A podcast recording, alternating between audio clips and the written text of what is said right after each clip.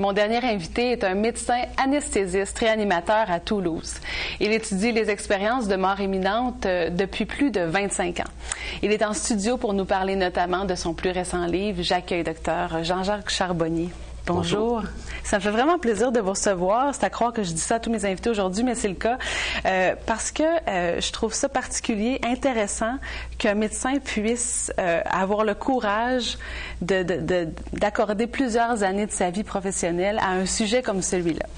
Alors, pour commencer, l'expérience de mort imminente, pour les gens qui nous, qui nous écoutent et qui ne savent pas ce que c'est, qu'est-ce que c'est en termes simples, si c'est possible? Très simplement, c'est une expérience qui arrive au moment où le cœur s'arrête. Les gens sortent de leur corps, voient ce qui se passe autour d'eux, même à distance de leur corps. C'est ça qui est le plus interpellant mhm. pour un, scientifique et un médecin que je suis. Mhm. Ils vont euh, dans une autre dimension, semblerait. Euh, ils passent dans un tunnel. Ils sont confrontés à, à une lumière qu'ils décrivent comme étant une lumière d'amour, un amour inconditionnel, tellement puissant qu'il, d'un revers de main, il balaye tous les amours terrestres c'est un petit peu vexant pour nous. Oui. On reste sur ce plan, on est très malheureux de voir les êtres chers partir, mais eux, mais eux ne souffrent pas. Pas du tout, ils sont dans un tel amour. Alors ils, il rencontre des êtres euh, de lumière, il rencontre des guides spirituels, euh, des disparus, quelquefois Dieu aussi, euh, et puis ils revoient toute leur vie, ils ressentent le bien et le mal qu'ils ont fait aux autres comme si c'était à eux qu'ils avaient fait ce bien et ce mal. Et ils reviennent ensuite complètement transformés par cette expérience qui restera pour toujours l'expérience la plus importante de toute leur vie. Donc, vous, vous avez évalué ça au fil des années, interrogé des gens qui ont vécu ces expériences-là, mais vous, personnellement, si je ne suis pas trop indiscret, qu'est-ce qui vous a amené vers ce domaine d'activité, vers cette expertise-là finalement? Ben, c'est une expérience personnelle que j'ai vécue en SAMU. Euh, il est vrai qu'à la fin de mes études de, médecine, j'étais ce qu'on pourrait appeler un abruti intégral. C'est-à-dire que je pensais que nous étions encore et non pas que nous avions encore. Et là. Euh, ah, la nuance, c'est important. Oui, c'est important parce qu'on a l'impression, quand on écoute les médecins, que nous sommes avant tout un corps. On soigne un corps. On ne soigne pas du tout l'esprit qui est dans ce corps. Et j'ai eu justement la perception d'un esprit qui partait de ce corps chez ce blessé que je ne suis pas parvenu à réanimer. C'est ça qui m'a transformé. En quelques secondes, tout a basculé et je me suis dit, c'est ça, nous sommes un esprit dans un corps. Et cet esprit quitte le corps au moment de la mort pour rejoindre une autre dimension. C'était comme une délivrance, je l'ai ressenti moi, mais en tant que témoin. C'est pas moi qui vivais euh, la mort, mais j'ai vécu la mort de ce blessé que je n'arrivais pas à réanimer. Est-ce que vous, ça vous a transformé aussi, j'imagine? Complètement. Et parce, que... parce que euh, la, la chef recherchiste qui travaille avec moi a vécu aussi cette expérience-là avec une de ses copines. Et moi, j'ai vu comment ça avait changé sa perception, j'avais l'impression qu'elle avait le regard plus lumineux, euh, le désir de vivre encore plus grand, mm. euh, moins de crainte du mental, mm. beaucoup plus dans le cœur, quoiqu'elle l'ait déjà beaucoup. Alors, ça a été votre cas aussi, finalement? Oui, ça a été mon cas. Et puis, donc, j'ai commencé à collecter des témoignages. J'ai d'abord changé de vie parce que je devais faire de la médecine générale. J'ai voulu euh, passer le concours, faire trois ans de plus pour devenir anesthésiste réanimateur. Vous voyez, en quelques secondes, la vie peut basculer. Mm-hmm. Et je me suis intéressé à tous ces témoignages. J'en ai collecté des centaines depuis toutes ces années et chaque fois je suis surpris parce que les gens me disent à peu près tous la même chose.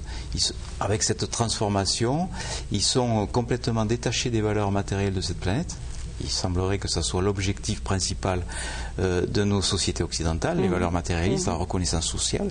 Ben, tout ça, c'est peanuts, ça compte pas. Mhm. Parce que quand on est de l'autre côté, il y a un être de lumière qui vous dit qu'as-tu fait de ta vie, comment as-tu aimé les autres.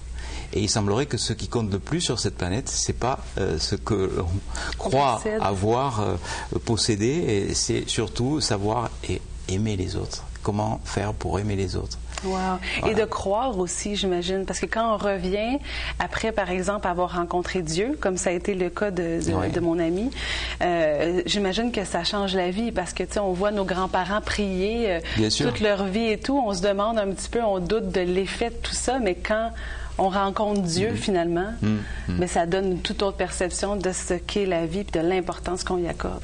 Exactement. Et puis ces gens-là qui ont vécu ça, après, euh, ils sont tellement transformés qu'ils arrivent à transformer ceux qui les écoutent. Euh, moi, j'ai été transformé par cette expérience que j'ai eue en SAMU, mais aussi par euh, tous ces témoignages. Bien sûr qu'ils sont différents.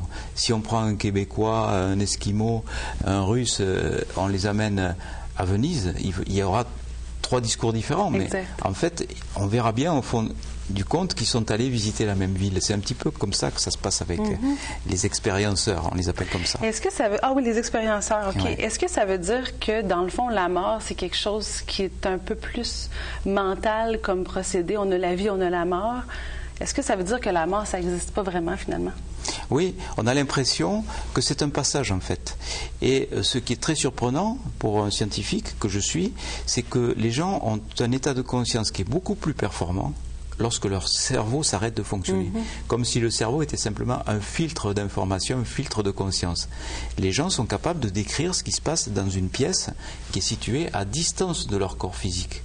Et on vérifie, ils ne se trompent pas. C'est vraiment ça qui s'est passé. Quoi.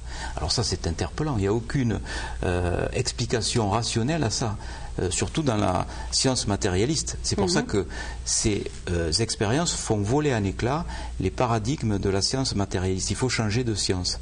Donc ce que je propose, moi, à travers ce livre, Les trois clés, c'est une autre modélisation de la conscience une conscience située dans le cerveau et une autre forme de conscience totalement indépendante du cerveau. C'est révolutionnaire. Donc, est-ce qu'on peut dire, euh, en simplifiant énormément votre travail, j'en conviens, que c'est une opposition entre le mental et le cœur? Donc, l'âme et le cœur? Oui, on peut dire ça. On peut dire qu'il y a quelque chose de beaucoup plus subtil que la matière, qu'il y a quelque chose de beaucoup plus subtil que la conscience fabriquée par le cerveau. Le cerveau n'est pas un organe qui sécrète de la conscience comme le foie sécrète de, la bile. Euh, finalement, le cerveau serait qu'un récepteur émetteur d'informations. Et euh, ce que j'ai proposé dans cette thèse de doctorat en médecine, puisque j'ai dirigé une thèse de doctorat en médecine, de cette conscience délocalisée, eh ben, euh, elle a été récompensée, cette thèse, par la, euh, récompense maximale, mention très honorable. Donc le docteur Lallier, qui est devenu médecin grâce à cette thèse, a soutenu qu'il y avait cette possibilité, c'est nouveau, de conscience située en dehors du cerveau. Moi, je, trouve ça absolument fabuleux hmm. euh, que la médecine s'ouvre de plus en plus à quelque chose de... J'imagine qu'il y a encore énormément de travail pour certaines personnes qui y croient pas du tout puis qui veulent rester collées à leurs croyances. Oui, mais c'est plus tenable la situation pour Exactement. eux. Parce que devant tous ces témoignages, il y aurait 60 millions de témoignages potentiels. On n'en a pas autant. Donc vous avez du travail jusqu'à la fin aussi.